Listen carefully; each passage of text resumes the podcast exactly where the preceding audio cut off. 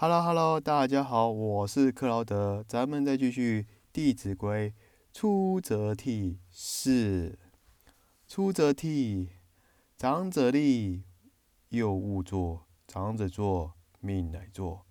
尊长前，声要低，低不闻，却非宜；进必趋，退必迟。问其对，是勿疑。你看看，从这段话就可以。显现出我们晚辈如何对待长辈的应对。当今的社会教育呢，其实只会告诉我们怎么样跟长辈问好而已。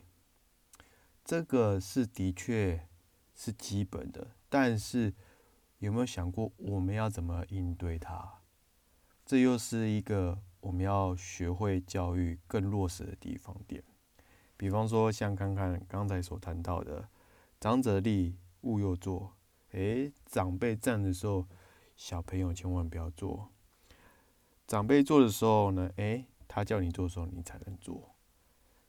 在长辈前呢，你要声音要低一点，然后声音低，但是不要讲太快。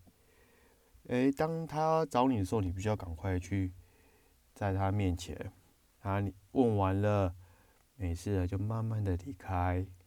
问起事情呢，你要呢正面的告诉他，哎，请问有什么事情让我为你效劳？这样才是真正符合你的生活落实在。其实，当今社会是为了追寻快速，为了及时利益，但往往忽略到这个一些小细节。所以我很庆幸今天遇到弟子会，他告诉我们这些小细节，能不能让我们的人生当中增加了一些长辈对我们的爱护，甚至长辈对我们的肯定。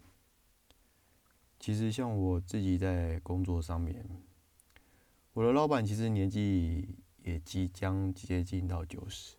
可是我们下属人一个都没理他，那你能说老板的行为有规规吗？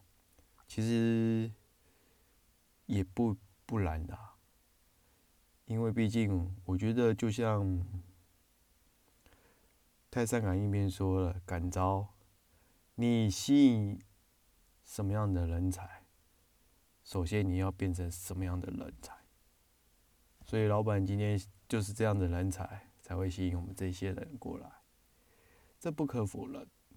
所以我很相信老祖宗他告诉我们的一切，也希望透过这一次来呼吁大家说：“哎，不要卖 T K。”呵呵呵呵，好。